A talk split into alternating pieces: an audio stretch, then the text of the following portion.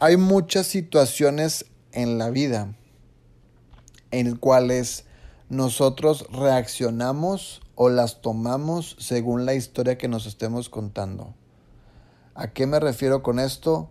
Hay cosas que para algunos pueden ser mucho y para otros pueden ser poco. Pero todo esto depende 100% de cuál es la historia que te estás contando.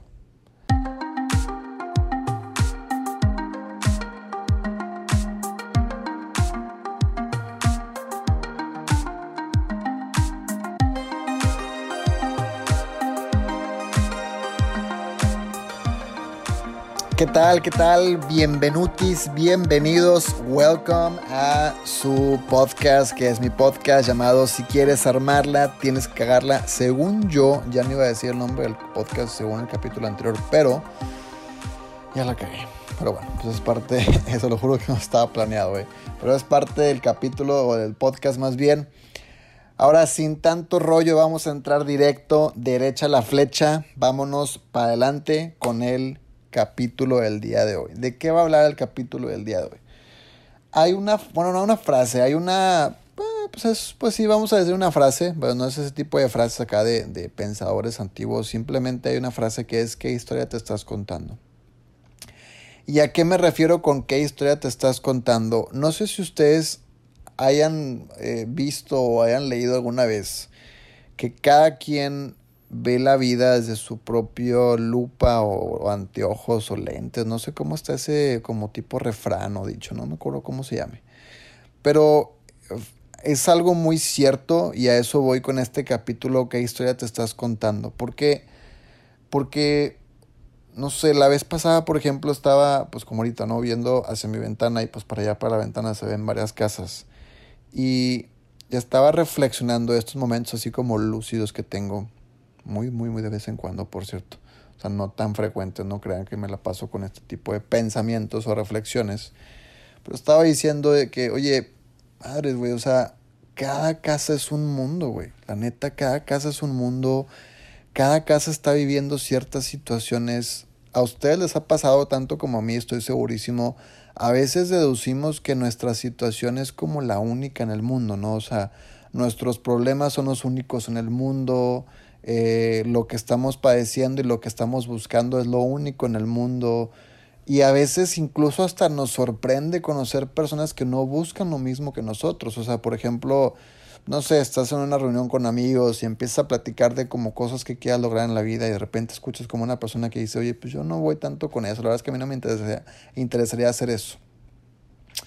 Y hasta a veces te puedes sacar de donde decir, neta, o sea, no te interesaría, a mí me encanta la idea de lograrlo, pero ¿por qué no te interesa a ti?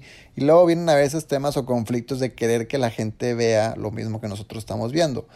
Pero parto de este punto diciendo esto, o sea, creo que cada casa, y ni se diga cada cabeza, ¿no? O sea, cada persona, pero cada casa es un mundo, cada casa tiene sus problemas, cada casa está viviendo una realidad, ¿no? Eh, hablando desde la alta, alta sociedad hasta la sociedad media, sociedad baja, ¿no? Sociedad baja y media y alta, ¿no? ¿A qué voy con esto? Hay muchas situaciones en la vida en cuales nosotros reaccionamos o las tomamos según la historia que nos estemos contando. ¿A qué me refiero con esto? Hay cosas que para algunos pueden ser mucho y para otros pueden ser poco. Pero todo esto depende 100% de cuál es la historia que te estás contando. O sea, creo que la historia que tú te estás contando nada más es tuya y solamente la has ido generando, eh, pues no quiero decir semana, pero año tras año en tu vida. Y esto se va haciendo en base a experiencias que vas teniendo y en base a aprendizajes que vas teniendo. Algunos buenos y algunos no tan buenos. Y no es por decir que son malos o no. Simple y sencilla, sencillamente hay unos que te hacen crecer, hay ciertos aprendizajes que, o creencias que te van a hacer crecer o hábitos. Y hay otros que solamente están haciendo lo contrario. Y a veces pareciera que lo que nosotros pensamos, lo que nosotros creemos y lo que nosotros queremos hacer es lo que todo el mundo quiere hacer. Y a veces tenemos ciertos conflictos porque queremos que las demás personas vean el mismo mundo que estamos viendo nosotros. Pero acordémonos que la realidad es solamente una perspectiva de cada persona. Yo tengo una realidad y para mí hay cosas que son factibles, para mí hay cosas que no son factibles, pero yo no busco que todas las demás personas compaten con mi, con mi realidad, porque sé que es mía y porque sé que la he venido creando a base de, de mi vida, de experiencias, de aprendizajes, de creencias que tengo y creencias que he modificado, etc. Y sé que todos partimos del mismo punto. Por eso no me gusta en este, caso en este podcast decir que lo que yo digo es una verdad absoluta. O sea, yo siempre trato de fundamentarlo que es un dato que leí, o sea, bueno, que son datos que he leído y supongo que esas personas traen estudios o los tienen, pero tampoco tomo como una verdad absoluta. Y es lo mismo, o sea, en este podcast siempre les voy a decir, lo que yo les platique, nada más cuestionenselo, no lo tomen jamás como una verdad absoluta, porque yo no busco que esto que les platique encaje en su realidad, encaje en la historia que se está contando, pero sí busco que lo que yo platique, porque solamente soy un medio, les digo que yo, pues primero que nada leo y luego ya después platico con ustedes ciertas cosas, entonces solamente soy un medio entre un libro y ustedes. Lo que yo platico con ustedes, espero nada más les resuene ciertas cosas y esas cosas les permita a ustedes hacerse la pregunta correcta o las preguntas correctas. acordémonos que no es tanto de estarnos preguntando constantemente cosas, sino es de buscar cuál es la pregunta correcta que va a hacer que yo accione un cambio o accione una modificación en mi vida.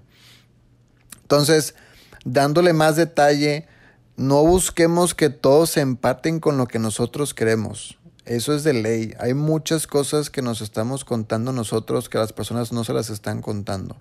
Porque cada persona es una realidad, cada persona es una historia. Como les digo, se ha ido creando a base del tiempo y las experiencias. Pero ahora, no tomemos esta historia como la, la definitiva.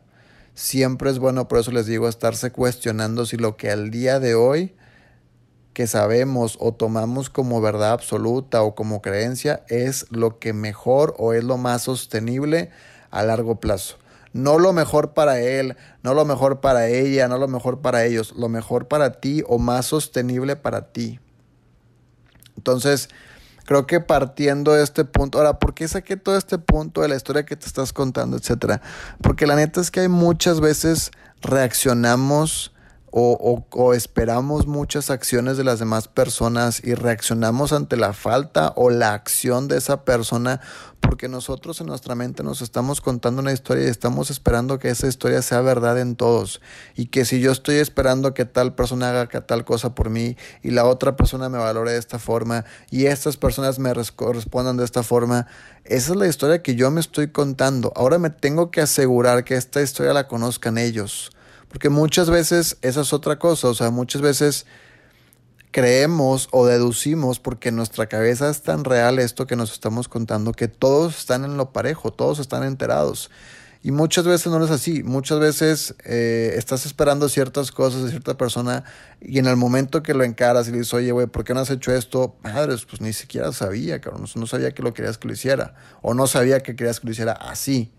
Entonces, Nada más tratemos de ubicar que ciertas, o sea, esas cosas que nosotros a veces tomamos como algo, no sé cómo llamarlo, o sea, como algo de ley o algo que ya creemos que todos deben traer en su chip interno. Y muchas veces no es así, ¿sabes? Muchas veces no es así. Muchas veces, te digo, cada persona se está contando una historia, cada persona trae sus problemas, cada persona trae sus aprendizajes, su educación, sus creencias.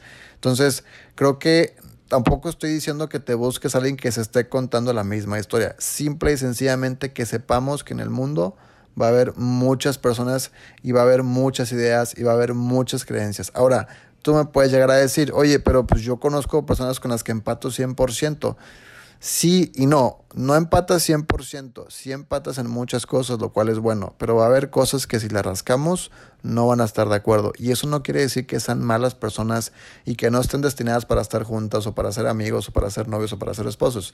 Pero partiendo del punto de que en el momento que tú decides tener una amistad, iniciar un noviazgo, tener un matrimonio, etc., etc., hacer una relación, partiendo del punto que la persona nunca va a ser 100% igual a ti, porque él trae su propia historia que se ha venido contando toda su vida, partiendo de ese punto creo que solamente hay más crecimiento en ambos.